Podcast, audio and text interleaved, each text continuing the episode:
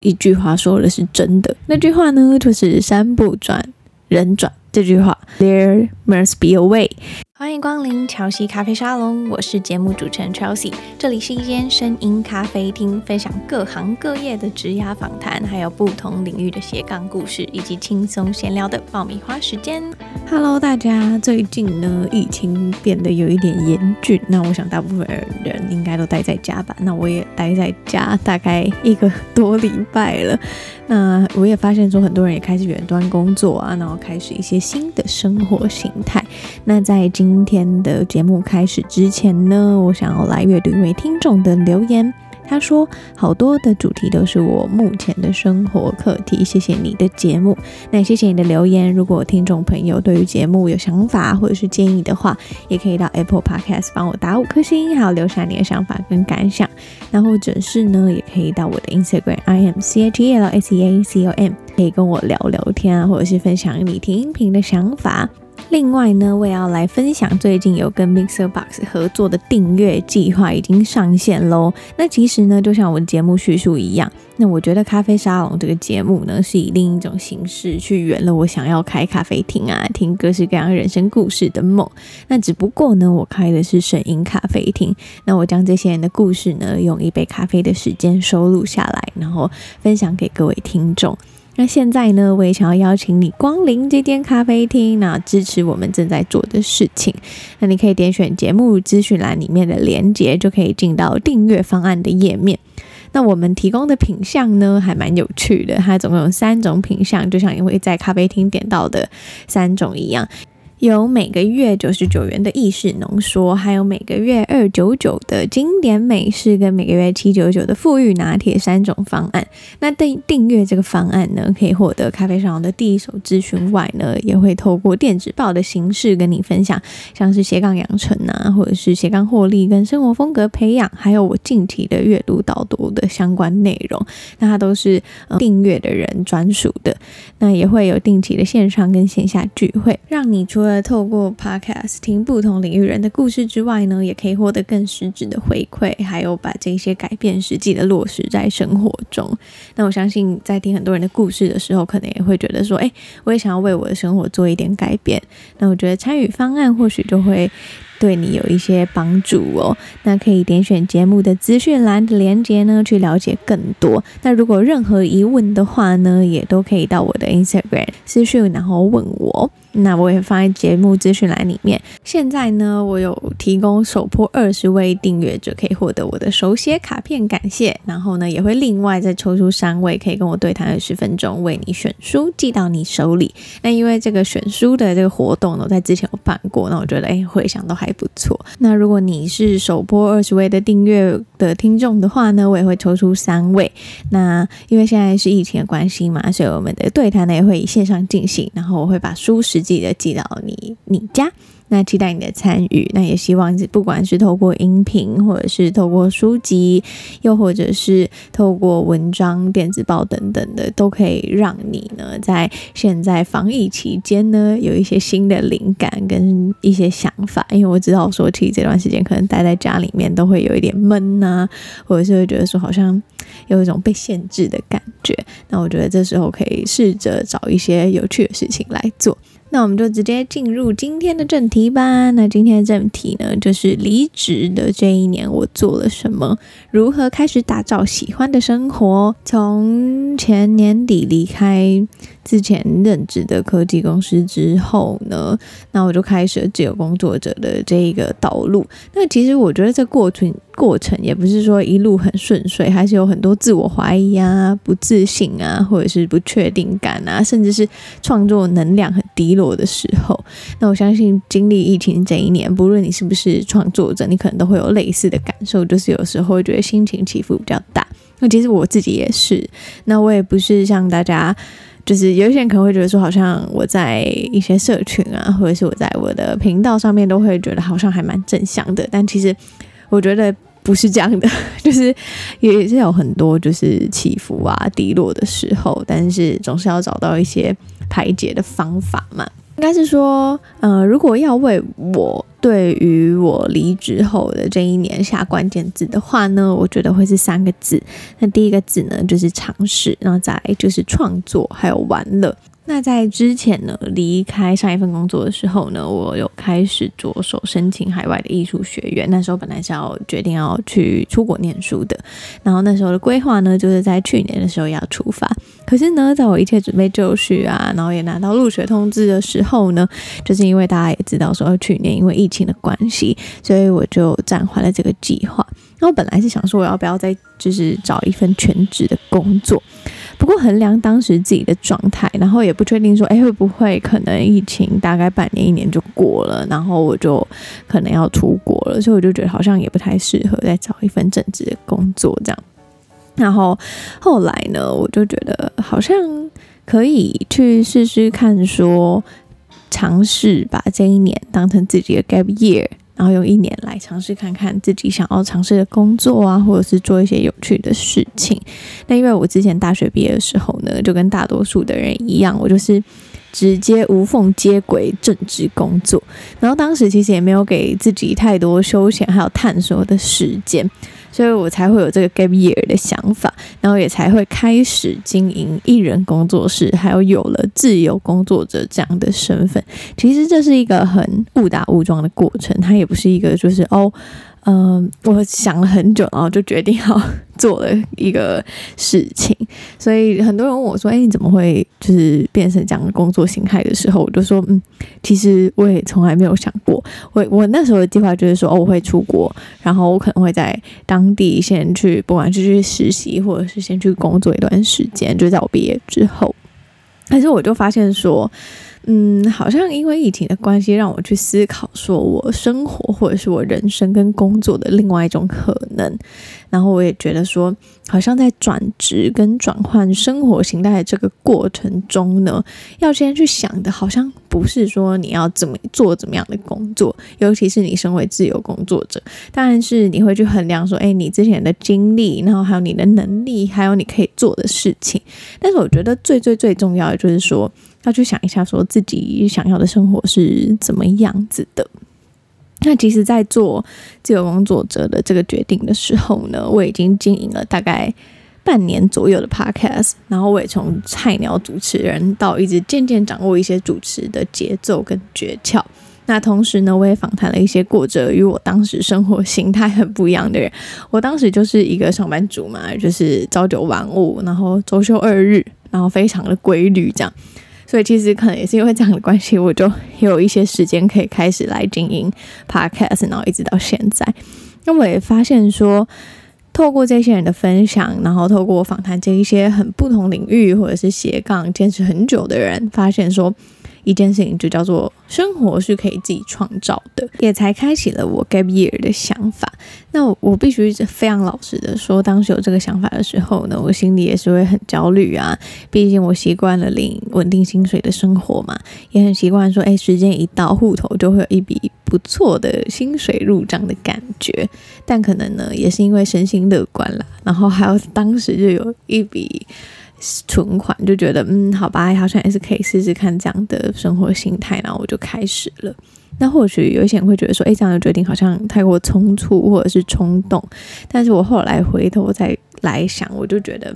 可能再来一次的话呢，我还是会做一样的选择。那开始自由工作者之后呢，大家应该就会好奇说，诶，那你要怎么样维生嘛？那刚开始其实有幸就透过朋友就介绍一些案子，然后也曾经有自己提案给当时有兴趣的厂商提出一些合作的需求，所以我觉得在这个部分呢，嗯，比方说你在决定成为自由工作者的时候，你的人脉啊，或者是你当时手上的资源啊，我觉得都是需要去盘点的，然后去看说有没有办法去应付你当时的生活需求。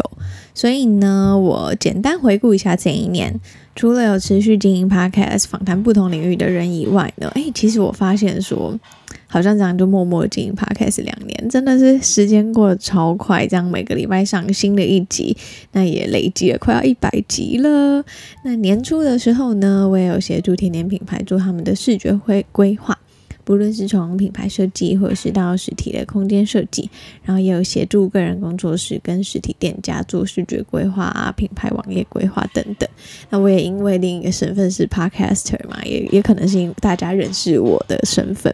那我有开设了一些 podcast 的工作坊，然后举办了红酒绘画的实体讲做，然后成为 TEDx 斜杠主题的分享者，然后上了一份广播节目，然后甚至还意外上了电视通告，这是我觉得最有趣的地方了。那也因为呢，有越来越多人询问如何制作 podcast，所以我就在我的 YouTube 频道上面有制作了一系列的 podcast 免费教学影片。那前阵子呢，也在因缘际会之下呢，协助朋友在台北的青年旅社 Star Hostel 中呢，打造了一间属于 Podcaster 的录音室，然后协助他们做空间的布置还有规划。其实我回顾离职的这一年，就是还蛮充实，然后也充满乐趣的。那我知道大家应该都会好奇说，诶，那自由工作者薪水稳定吗？那我在这边呢，很老实的，很老实的说。如果对比以往每个月都会有固定薪水入账的状况呢，其实自由工作靠着案酬啊，每个月薪资不稳定是真真实实的事实。但后来我就转念想，如果把时间拉长来看的话，我们就以一年来计算，就是算年薪的话，其实是跟上班族的年薪相去不远的。至少我的状况是这样子啦。那我觉得不稳定的原因呢，是因为以往是每个月固定的。金额的薪水嘛，那自由工作者则是相对弹性。有的时候呢，你可能一个月的案酬就是上班族两个月的薪水，也有可能呢，你一个月的案酬只有你上班族时候半个月的薪水。所以，怎么样去妥善分配自己的财务状况，反而是我学到最多的。不晓得大家有没有看过《一人公司》这一本书？其实自由工作呢，就有点像是。个人创业啦，你要为自己的决定负责，然后要理解到自己的风险承担能力。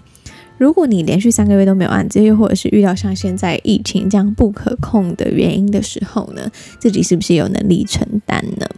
所以我并不觉得自由工作适合每一个人，就像创业不见得适合每一个人一样。那在做这些决定的时候呢，最重要的就是先认识自己，还有衡量自身的条件跟状况再决定。那我觉得这也就回扣了我的音频内容。那我音频内容大家有听过的听众朋友应该就知道，说有职人访谈、创业访谈，也有斜杠的人。那就像是透过他们的故事呢，我也希望跟大家讲，其实人生不是只有单选题。有的时候我们抛开一些旧有的信念跟框架，你也可以开始创造喜欢的生活。但是呢，我从来都不鼓励大家在没有确认好自身状况的时候呢，就断然的放弃现有的工作。那取而代之的是呢，我觉得我们可以一起去协助每一个人，然后在既有的状态下呢，为自己开创新的可能。误打误撞成为自由工作者，然后一直到现在呢，我就觉得一件一句话说的是真的。那句话呢，就是山不转人转。这句话一直以来，出国念书这件事情呢，都是在我的人生清单里面，都是会有一个 checklist，你一定要打勾的那种。就以前的我是这样子。那我刚刚不是有讲到旧有的信念跟框架嘛，要把它们都抛开。我当我抛开的时候呢，我发现呢，宇宙好像以另外一种方式让我上了所谓的艺术课。也就是我当时申请的艺术学校嘛，那或许我不是在教室里面听老师上课，不过透过我现在艺人工作室的形态呢，我体验到了不一样的生活，呃，真正的把喜欢的事物呢落实到工作跟生活上。那我中间真的没有一路顺遂。那我，中间呢有过计划被打断后非常混乱跟彷徨的时刻，可是呢，现在回头来看呢，你就会觉得走过的每条路都是很有意义的。那我这边呢，想要跟大家分享一个，就是我前阵子在看，就是巧巧曾之乔的影片，YouTube 影片是跟爱丽丝的那一集，我不知道有一些听众朋友有没有有没有看过那一集。那我一直印象深刻，就是他们讲的，就是 There must be a way，就是不管怎样都会有方法。以前我会觉得说，好像嗯、遇到困难的时候就会很害怕，可是现在呢，经历了这么多，尤其又是因为疫情影响等等的，我就觉得说，真的诶，就是 there must be a way，就是他一定会有方法，一定会有办法去解决的。所以其实那一部影片就是也是还蛮鼓励我的，那也推荐就是有一些听众朋友可以去看看。另外一个有趣的插曲是呢，从制作节目以来啊，一直就嗯、会有一些听众的回响啊，或者是寄信给我，叙述他们目前遇到的生活、职业转换，或者是自媒体创作的议题等等。那我也发现说，好像找不到兴趣，或者想为生活做一点改变，但不知道怎么样开始的人很多。那其实我也走过这一段路，然后同时呢，我也就是。访谈了很多人嘛，将近一百个人，那我去梳理了他们许多关于兴趣发掘或者是自我探索的心法，然后还有他们是怎么样去开创他们下班后的第二人生和获利模式，那打造自己的喜欢的、适合自己的事业跟生活。那我就是在想说，诶，好像除了听众以外呢，其实我身边的朋友也有类似的想法。不然呢，就来做一个实验计划好了。就像人家所说的嘛，当你开创新的事业或者是创业的时候，你会有一个 MVP，就叫做最小可行性产品一样。那这个产品呢，它就是一个非常阳春，但是它可以立刻让大家去使用的东西。那这个产品呢，会随着使用者的反馈，一步一步的去修正到最适合使用者的方式。所以呢，这实验计划就这样子开始了。应该就是说，在我离职的这一年之外，除了做了这些事情，然后还有另外开了这个实验计划。那这个实验计划呢，我刚开始就先去协助那些找上我的朋友们，那他们可能有找不到兴趣啊，或者是想将兴趣活力啊等等的各式各样的一些问题，这样一些难题啊，我觉得也不算是问题。那刚开始呢，我们都是先透过聊天咨询的方式，那先去理解他们的需求，然后提供一些具体的行动方案。那我觉得在这个过程中呢，我不是一个告诉他们应该要怎么样做的人。我觉得我是一个陪着他们去 brainstorming，然后去想说可以怎么样去改善现在不满意的生活，可以透过怎么样的行动方案呢，去落实到生活上面。那我觉得有趣的是呢，半年过去之后呢，看到这些朋友们的生活都有了不一样的改变的时候呢，对我来说是一种很大的动力跟鼓励。不论是协助朋友运用钻研已久的兴趣获利啊，或者是开启新的创作管道等等，那我就觉得说，哎，真的是好像当你有心改变的时候，然后当你真的行动的时候，那我们有一个比较嗯、可行的方法，然后一步一步的去行动跟追踪的时候呢，改变是会发生的。那我这边呢，想要分享一个案例给大家。实验计划的其中一个参与者呢，他叫做 Angela。那他的背景呢，就是他从事会计工作多年以后呢，他就决定要培养自己一直以来都很喜欢的第二专长，就是烘焙，就是比方说做一些蛋糕啊、甜点啊等等。那他说呢，他的状况是他一开始就知道说他对烘焙有很大的热情。其实他那时候找上我的时候，他也经营了这项兴趣至少三年到五年了。然后，不过他有实际在网络上贩售一些甜点。不过呢，他就发现好像贩售甜点，然后日复一日做同样的事情，可能就是做甜点啊、贩卖啊等等的这件事情，好像没有这么适合自己。然后好像也没有找回当初对于烘焙的热情跟开心。所以呢，他那时候跟我讲就是他想要探索更多的可能。那我们就设定了每个月一次的咨询，还有行动规划，然后一步步呢去理清。还有找出他的热情跟想要运用对烘焙的热情所完成的事，那才发现原来他是真正想要的目标是天天教学。那这个发现的过程其实是一个还蛮长的过程的。我们每一次都会见面，然后我们都会透过 brainstorming，我们会画画，我们会聊天，然后我们会去挖掘他心中最想要的东西是什么。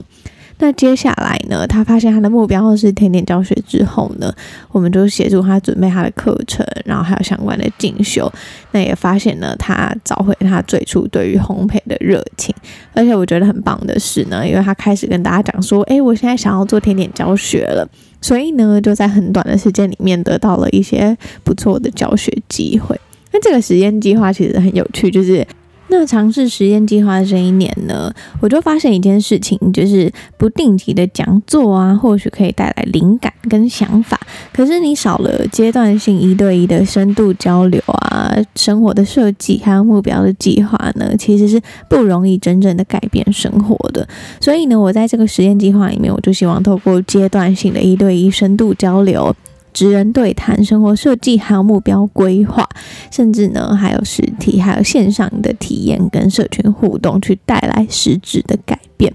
那我觉得我的节目，或者是我为什么会有这个咖啡沙龙的想法呢？都是希望可以带给大家一个。算是抛砖引玉的这样子的概念，让你听到这个人的故事，你觉得说啊，或许我也可以去尝试不一样的生活。我觉得他是提供一个想法跟灵感，可是有的时候我们知道这个想法跟灵感的时候，我们还是会被自己的日常生活的工作、家事、所有的繁杂的事情所淹没。这我非常能理解，因为其实每一个人都是一样的。可是。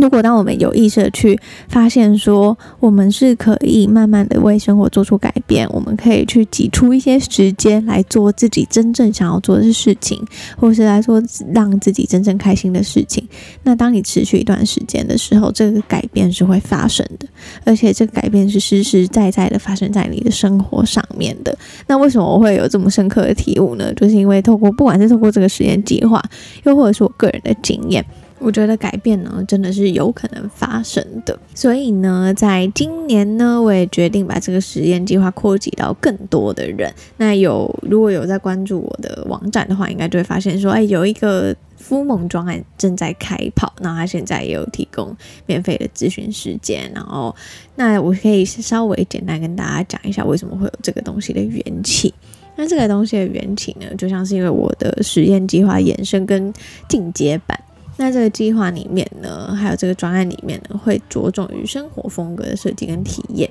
那我为什么会说生活呢？是因为我觉得有的时候你可能去上课啊，或者是你去听讲座啊等等，这些可能不是比较一次性的东西。可是如果是有一些有人可以跟着你一起成长，然后陪伴着你做阶段性的任务跟目标设定，那这是为期半年的计划。为什么会这么久呢？就是因为我觉得要看到改变呢，真的是需要一段时间的。它不是说好像一两个礼拜啊，一两个月啊，就会有真正的改变。那我觉得一两个。月一两个礼拜可能会有想法上的改变，可是要有具体的行动才会带来改变嘛。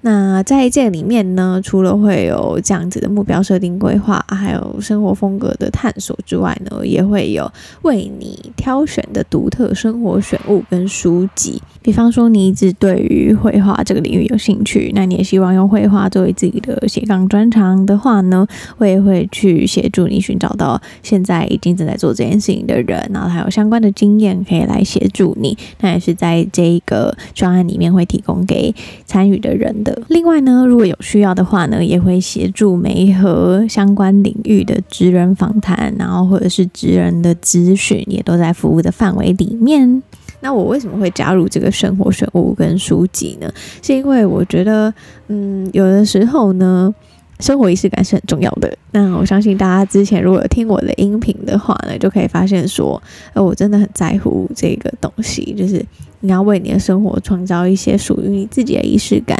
那在仪式感的这个环节里面呢，这些物品啊，这些书啊，其实是可以带给你很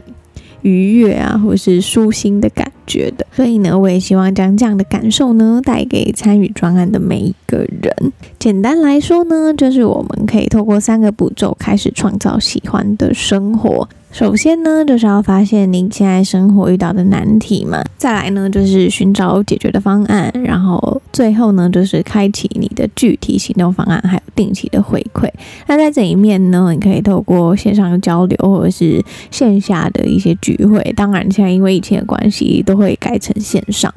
然后一起来进行。那我觉得，除了嗯自己的行动外呢，我觉得有一个社群，或者是有一群人陪着你一起进行，我觉得都是有帮助的。这个专案里呢，没有固定的课程设计，是因为我认为每一个人的生活都是独一无二的。如果你觉得日复一日啊，年复一年都过着自己好像不太喜欢的生活，却无力改变的话呢，这个专案的目的就是要协助你，透过在日常的生活中每天做一点改变。达成自己想完成的事情，一步步建构适合自己的工作还有生活。最后呢，我想要分享一段咨询过的朋友给我的回馈。那他。让我觉得很感动，然后同时也激励了自己。那我想要分享给大家，希望对你有一些启发。他呢，目前是一位上班族，那大概上班了大概五年左右的时间。那他没有不喜欢自己的工作，他其实也觉得自己工作还不错，然后也觉得说，哎，上下班时间还蛮稳定的。那就是因为上下班时间还蛮稳定的，他想要运用下班时间来做一些不一样的事情。可是呢，他每次尝试的时候，都觉得说好像。嗯，感觉总是怪怪的，或者是说刚开始感觉很好，可是之后过一阵子又会想要放弃。那他跟我咨询完之后呢，他写了一封信给我，然后提到说呢。感谢你今天拨空跟我面谈。那他从今年初呢就开始在搜寻有关兴趣探索这方面的事情。那就像他所说的，他发现了别人在询问他对什么有兴趣，或者是他对于什么事情很热衷的时候呢，他会有脑中一片空白的感觉，他想不出任何值得他分享或者是提出来跟别人分享的事情。那甚至他也是到最近才知道说，以往呢自我介绍说的那些兴趣呢，好像都只是休闲而已，因为他并不能从里面获得成就感，都是看过啊、听过啊就过了，然后什么都没有办法留下。他也有试过呢，参加一些群组，像是读书会啊、游戏攻略组啊、戏剧分享啊、手作群组等等，可是这些群组呢，又都偏向有一些。基础，然后只是来分享跟聊天，而且一群几十人、几百人的群主呢，通常好像只有个位数的元老在出声音。那今天透过与你的面谈呢，我对自己的探索方向又稍微有了点概念。网络上搜寻的再多，脑海里想的再多，都对现在的我没有太大的帮助。果然还是先踏出脚步，行动起来才可以。非常感谢你。曾经呢，我也有跟他类似的想法，还有类似的状况，然后就不知道说，诶，拿到名片的自己到底是谁呀？我相信应该很多人都有相同的情况啊，或者是想法。那你想了很多，然后就越想越迷惘，然后越失去方向。但后来呢，我发现说，哦，原来行动才是最重要的诶，因为我以前就是一个很觉得说，好像一切都要准备好，然后才能行动的人。但是呢，我发现说，好像在行动的过程中，你去不断的调整，也才会发现说自己的方向，就是总比在前面就是裹足不前，觉得什么事情都还不够好，不能开始来的好很多。因为真的开始做了嘛，那行动之后呢，才能慢慢的向内探索，然后认识自己，还有成为自己。那这是一个不间断的旅程，我觉得它没有所谓的终点。我也期待能与你一起前进。那现在呢，我们也有开放免费的半个小时咨询服务。如果你对于这个专案兴趣探索，或者是斜杠养成跟获利刑法有兴趣的话呢，可以点选节目叙述里面的连接，填写表单，然后跟我线上聊聊天。也可以到乔西咖啡上的官网看这个新计划。